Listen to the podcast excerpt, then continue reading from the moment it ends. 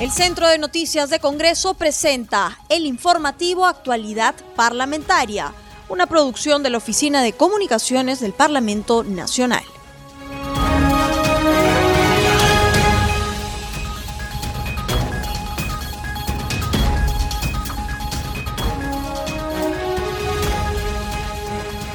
¿Cómo están amigos? Bienvenidos al programa Actualidad Parlamentaria, una producción de CNC Radio del Congreso. Este programa se transmite en las regiones de Puno, Radio TV Perú, HFG, en San Martín, Radio La Ribereña, en Amazonas, Radio Estéreo 99, en Cusco, Radio Tahuantinsuyo, en Huánuco, Radio Estudio Mix 105.5 FM. Los saluda Rómulo Vargas y los acompañaré en esta jornada informativa. Estamos en la línea telefónica con el congresista Napoleón Puño, miembro de la Comisión de Educación y Deporte. Congresista Puño, antes de ir a los temas de fondo, ayer la presidenta del Consejo de Ministros, Violeta Bermúdez, se presentó ante el Pleno del Congreso y manifestó que la adquisición de vacuna de Sinofar se dio dentro de un marco jurídico transparente. Indicó que la compra de la vacuna contra la COVID-19 de Sinofar se dio cumpliendo todas las normas nacionales respecto de la información de que esta inoculación no serviría indicó que esto no es así y que la misma es aplicada en 20 países. ¿Qué balance podríamos hacer, congresista Puño, sobre la presentación de la Premier Bermúdez y sus ministros? Bueno, yo es, indudablemente tengo una percepción personal como funcionario público que he sido. A lo mejor esta compra pues ha seguido todos los procesos que manda las leyes de adquisiciones y con respecto a, a, que se está aplicando en varios países del mundo, pues eso es cierto. Yo en mi intervención que hice en el Congreso de la República era que el Congreso más preocupado debería estar en buscar alternativas para vacunar a todos los peruanos yo creo que las, los actos administrativos que pueden ser materia de investigación de la Contraloría, de la Fiscalía, tienen que ir por otro rumbo. Nosotros en el Congreso tenemos que buscar, con, yo creo que tenemos que aunar esfuerzos para que el Perú se vacune lo más pronto posible, porque sencillamente está llegando vacuna, pero parece que no se estuviera la logística correspondiente para poder aplicar en forma rápida. Yo entiendo también que el Congreso de la República, dentro del control político que tiene, ha sido necesaria la presencia pues de, de la primera ministra, del ministro de Salud, del ministro de Defensa, yo creo que han sido importantes el día de ayer las, las, las, las, manifestaciones de ellos y yo creo que también ha quedado muy claro esto también de la, del seguimiento de este estudio, de, esta, de estas vacunas Sinopharm, prácticamente le corresponde pues a las universidades que han tenido esa responsabilidad, como es la Universidad Mayor de San Marcos y como es la Universidad eh, Cayetano Heredia. Yo creo que a, ellos se les debe dar la, la, cuestión oficial de cómo ha seguido evolucionando, sigue evolucionando el estudio que se tiene para poder definir la, la digamos, la, la, eficacia de esta vacuna. Lo, por el resto, yo creo que, como dije también, toda vacuna en este momento en el mundo es una vacuna de emergencia. Yo no soy especialista, pero algunos colegas congresistas que son especialistas médicos indican que esas vacunas tienen que pasar por cuatro fases. En el mundo se está aplicando con tres fases, o sea, con, con la aplicación a seres humanos, y yo creo que está dando resultados en el mundo, y no solo, digamos, en nuestro país, que ya se inició, pero esperemos para mí, lo más importante es seguir con la vacunación. ¿Por qué? Porque muchos ciudadanos estamos pendientes, como yo mismo, de que se nos vacune inmediatamente. Congresista Puño, la Premier también se refirió que el presidente Sagasti asumió la presidencia de la República el 17 de noviembre del 2020. No existía ninguna vacuna contratada para el beneficio de la población peruana. ¿Qué nos podría decir sobre las expresiones de la Premier? Claro, lo que ella ha indicado es que no había ningún contrato suscrito con ninguna con ninguna empresa, ¿no? Seguramente lo que habrían eran al menos este, algunas acciones este, como traer una vacuna para hacer un estudio, etcétera. Pero indudablemente la responsabilidad del gobierno del, congresista Zagasti es indudablemente que si él ha tomado las decisiones y como dijo ayer la primera la, primera ministra de que se ha seguido toda todos los, los, aspectos legales de las leyes peruanas, yo creo que la Contraloría debe estar ahí indudablemente haciendo su, su función para poder definir eso en el campo estrictamente administrativo o en el campo legal eh, si es que así hubieran actos mal hechos en la ley, porque la Contraloría tiene esa facultad. Y además también nosotros debemos indicarles de que en, la, en el Congreso de la República hemos designado una comisión a quien se le ha dado un plazo de 20 días para poder también definir estos aspectos. Si la vacuna está comprada, una vacuna de emergencia, y toda vacuna es buena, como yo dicho en estos momentos, ¿no? Si ya se adquirió la vacuna, pues hay que aplicarla. Hemos perdido ayer mucho tiempo, más de seis horas en un debate, para mí que deberíamos haber aprobado algunas leyes que mejoren inclusivamente la aplicación de la vacuna. Es igualito el tiempo que perdimos en un pleno solamente discutiendo el tema de la declaración jurada y que los congresistas se hagan una prueba de haberse aplicado o no la vacuna. Yo creo que la verdad tiene que estar inmersa en cada uno de nosotros y el que dice la verdad pues tiene que decir la verdad. Ahora lo que ha sucedido ayer a mí al menos me, me, me satisface de que se haya tomado una, una decisión de haber traído más vacunas pero que se tiene que mejorar toda la logística de aplicación de la vacuna. Congresista Puño, el presidente Sagasti ha anunciado que en lo que va del año van a llegar 48 millones de vacunas. ¿Cómo usted evalúa el proceso de vacunación que se viene dando a nivel nacional? En especial la región Tumbes, ¿cómo está?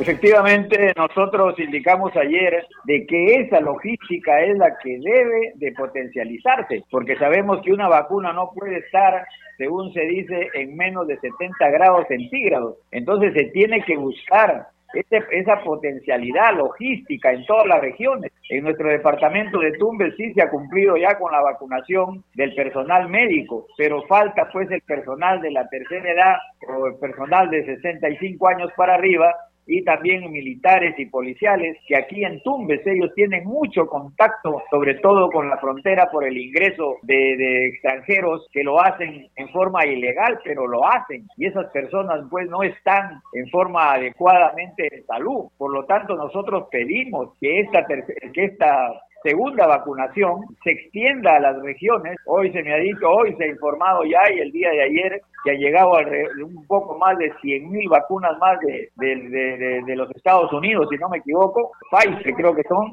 Entonces, este, tiene que, que, potencializarse la logística. Yo creo que en el Perú hay muchas maneras, se dice que hay, hay poca mano de obra, pero tenemos que convocar a las escuelas de medicina, a estudiantes de medicina, que ellos prácticamente saben vacunar lo que, lo, mire usted en otros países, hasta en los semáforos vacunan a la gente. Yo creo que tenemos que mejorar las estrategias y potencializar a nivel regional la aplicación de la vacuna, sobre todo para los adultos mayores.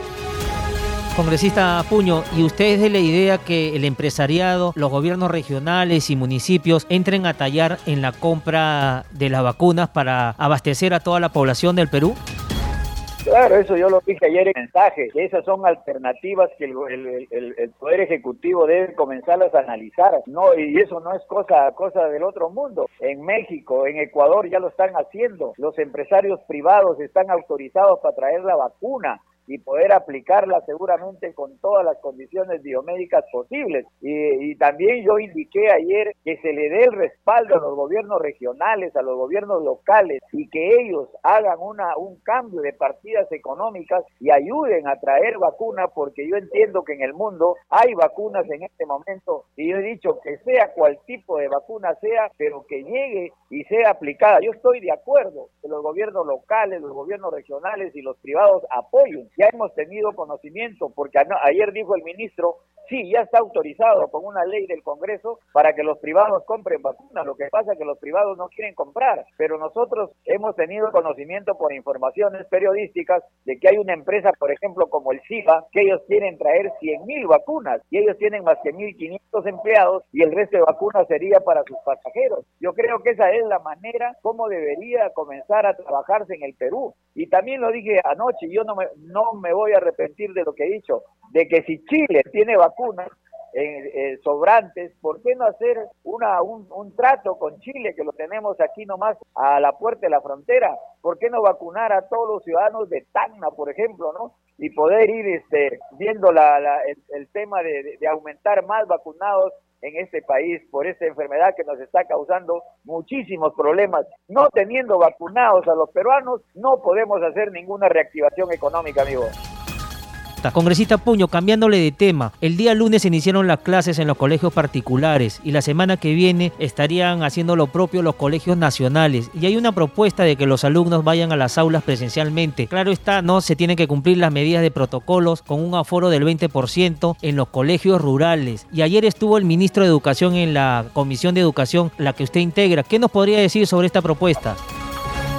Yo he sido muy claro, muy claro y ahorita yo esta, esta, esta resolución ministerial 121 la estoy enviando a todos los directores de UGELES y directores de Tumbes y de algunas partes del país porque yo le dije al ministro que esa resolución todavía sea postergada, porque una resolución, en este caso una resolución que ha salido el día de ayer en el peruano, invocando ya a la, a la, posible presencia de clases presenciales, yo le he dicho que esto es muy peligroso, muy peligroso. Mire lo que ha sucedido en Italia.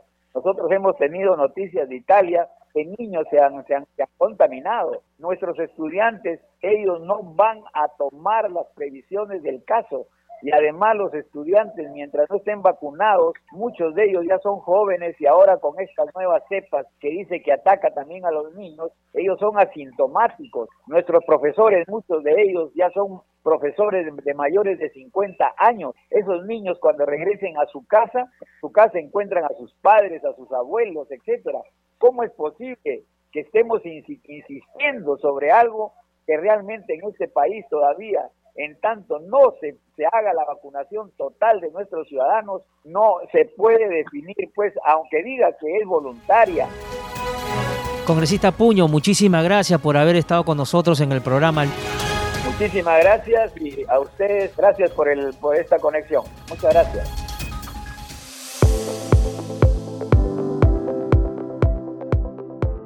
Ahora damos pase a nuestro segmento Congreso en Redes. En la línea telefónica estamos con nuestra colega de la multiplataforma del Centro de Noticias del Congreso, Estefanía Osorio, para que nos cuente las actividades de los congresistas en las redes sociales. Adelante, Estefanía. Hola Rómulo, ¿qué tal? Un saludo a todos nuestros oyentes de todas las regiones del país que nos escuchan a esta hora. Vamos a iniciar hoy jueves 11 de marzo con algunas publicaciones de los congresistas en las redes sociales. La presidenta del Congreso, Mirta Vázquez Chiquilín, calificó en su cuenta de Twitter como una excelente noticia que desde el 31 de marzo entra en vigencia la Convención Interamericana sobre Protección de los Derechos Humanos de Adultos Mayores. Con este instrumento debemos incorporar políticas sobre envejecimiento y vejez y a su vez contribuir a su inclusión real y goce de derechos. A su turno, el congresista Alberto de Belaúnde, del Partido Morado, afirmó en sus redes sociales que tomó mucho tiempo y esfuerzo, pero finalmente se logró la adhesión del Perú a la Corte Interamericana de Derechos Humanos sobre la protección de los derechos humanos de las personas mayores. En otras informaciones, el congresista Luis Robel Alba, segundo vicepresidente de la República, a través de su cuenta de Twitter, da cuenta que con éxito se desarrolló la conferencia virtual Perú 2021, elecciones y bicentenario, retos de los organismos electorales en el marco de la pandemia, donde se congregó a los principales autoridades electorales que realizaron un balance de las acciones y retos a un mes de los comicios generales en nuestro país mientras que el parlamentario Napoleón Puño de Alianza para el Progreso señaló en su cuenta de Twitter que apoya la aprobación del proyecto de ley por el bachillerato automático durante el año 2020, ya que miles de estudiantes universitarios han quedado desamparados en esta pandemia. Y seguimos con Congreso en redes. El legislador Rolando Ruiz de las filas de Acción Popular recordó en su cuenta de Twitter un día como hoy se celebró el Día de la Juventud Acción Populista, una fecha muy importante que marcó el inicio del partido. Además, señaló que se rememora el mensajecito por el arquitecto Fernando Belaúnde Perry, el respuesta al Frente Nacional de Juventudes Democráticas de 1956. Hasta aquí llegamos con Congreso redes. Amigos, no se olviden de seguirnos en nuestras redes sociales. Nos encuentran como Congreso Perú. En el Facebook estamos también en Twitter y en Instagram. Adelante contigo, Rómulo. Gracias, Estefanía, por tu reporte. Nos reencontramos el día de mañana.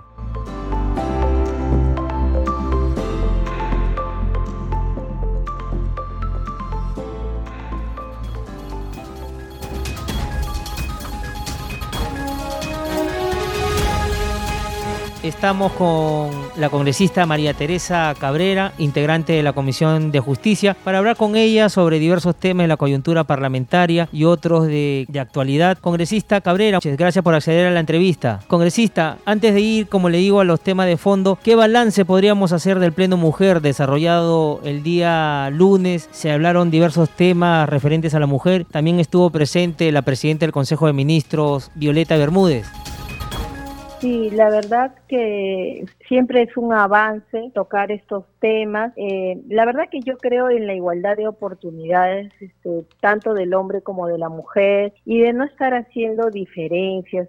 Eh, se quiso uh, realizar este, que sacáramos un proyecto acerca sobre la paridad que debe existir dentro de los funcionarios y servidores públicos, pero ese proyecto no prosperó debido a que en realidad eso es un atentado contra la meritocracia, porque lo importante no es si eres hombre o mujer, lo importante es que seas competente, eficiente, idóneo, ¿no? Para el cargo y sobre todo honesto. Pero en línea general fue muy positivo, es el segundo pleno mujer que realiza este Congreso, ¿no? Y yo hice presente mis iniciativas legales para que sean tomadas en cuenta, tales como eh, yo he presentado la iniciativa legal para la justa liquidación de las pensiones vengadas, porque qué mayor bienestar puede haber una mujer, una mujer que es madre, que es el bienestar de sus hijos. Muchas peruanas luchan por el derecho alimentario de sus menores, sin embargo presentan las demandas cuando son pequeños y cuando ya son adolescentes recién están viendo una sentencia. Entonces yo he sacado un proyecto para la justa liquidación, que es la modificación del artículo 568 del Código Procesal Civil, a efectos de que las pensiones de alimentos sean devengadas desde que se admite la demanda, porque hay muchos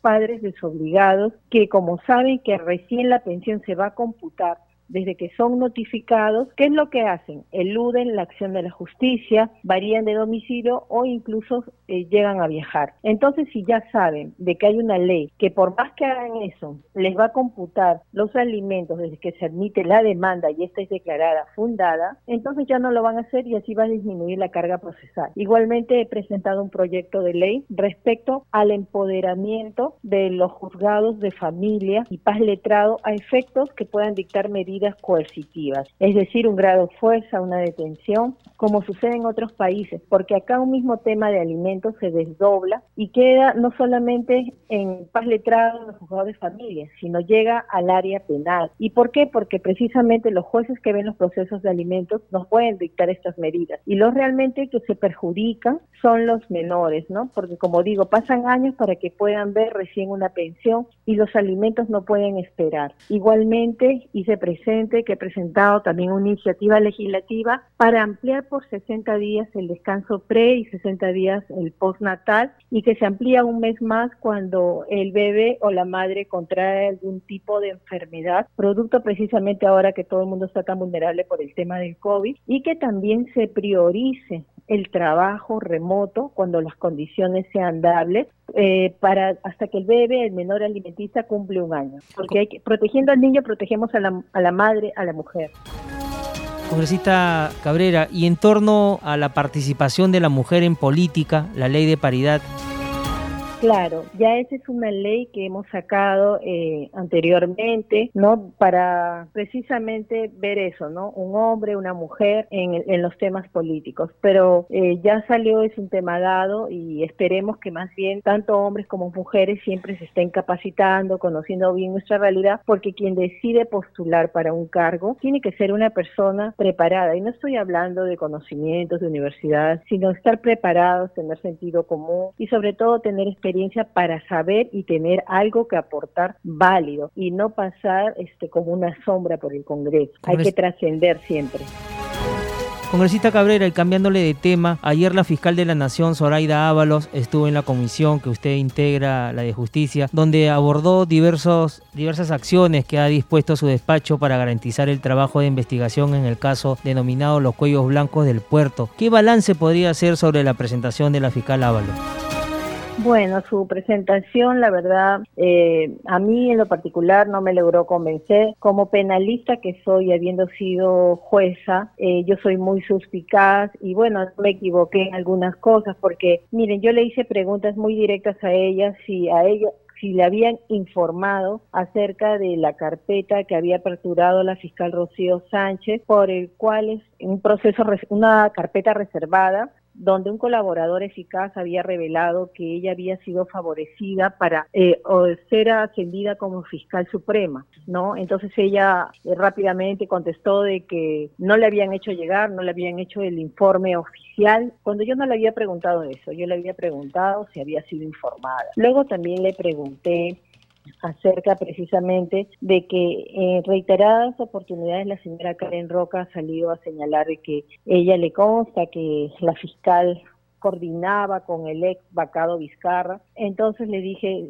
en esa misma línea, si las fiscales eh, Rocío Sánchez y Sandra Castro han, han manifestado que, que ellas le informaron de la reunión que tuvieron con el señor Vizcarra eh, ella también iba también este, querellarla. ¿Por qué? Porque yo considero que cuando la fiscal de la Nación hizo esa aseveración públicamente que iba a querellar a la señora Karen Roca, no lo está haciendo cualquier persona. Yo creo que se olvidó de su papel como fiscal de la Nación, porque esa es una manera de amedrentar a un testigo clave en hechos tan importantes de corrupción, donde hay manejos de investigación, direccionamiento de las mismas, donde estaba donde está involucrado involucrado pues el señor Vizcarra ya hemos visto lo mentiroso y cómo es este señor. Entonces no es dable que quien debe ser la defensora de la, legalidad por un tema que, no sé, que debe quedar bien, no haga eso. Al contrario, una autoridad que hace, investiguenme, tú me pruebas que yo realmente soy así, ¿no? Y es más, me acojo al artículo 134 del Código Penal, que es la exceptatio veritatis, la excepción de veracidad, en la que el funcionario público se puede acoger para los temas de difamación. Y si tú no me logras probar, yo soy absuelta, pero te doy. O sea, eso es lo que hace una autoridad cuando es realmente transparente y correcta. Bueno, es lo que yo particularmente haría. Entonces, este, le pregunté, me dijo de que ella le había mandado una carta a la señora Karen Roca, ¿no? Y que la señora Karen Roca le había contestado. Entonces yo le, solicita, le solicité en la sesión que me, que me haga llegar la carta, ¿no? Porque yo quiero ver el sentido y el contenido de la carta, porque tengo que descartar que no haya habido ningún tipo de presión. No estamos hablando, la otra persona es una persona desempleada, una testigo de hechos, como sabemos, y la otra es la fiscal de la nación. Entonces, este, no hay una igualdad de armas y para eso uno como congresista y sobre todo conocedora de las leyes debo cautelar, porque no se puede querer pretender, hay que cuidar al posible testigo y no se le puede neutralizar. Respecto a las fiscales, dijo que de ninguna manera había dispuesto las investigaciones, pero que de ninguna manera iba este, a querellarlas, ¿no? Eh, en lo que respecta, también le, le mostré una foto que me hicieron llegar a mí, en donde supuestamente ella aparece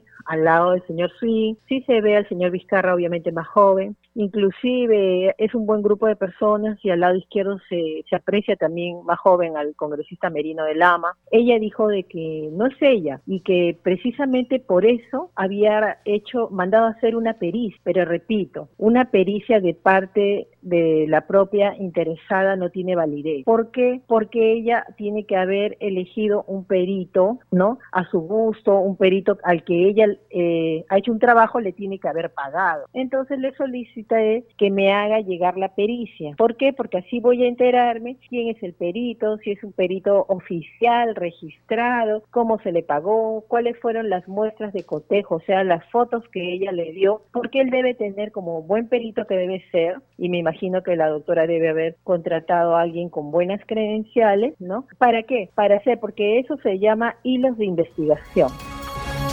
Congresista, cambiándole de tema, usted estuvo por el hospital militar, el de la policía, viendo algunas demandas de los usuarios por la implementación de las plantas de oxígeno. ¿Qué nos podría contar?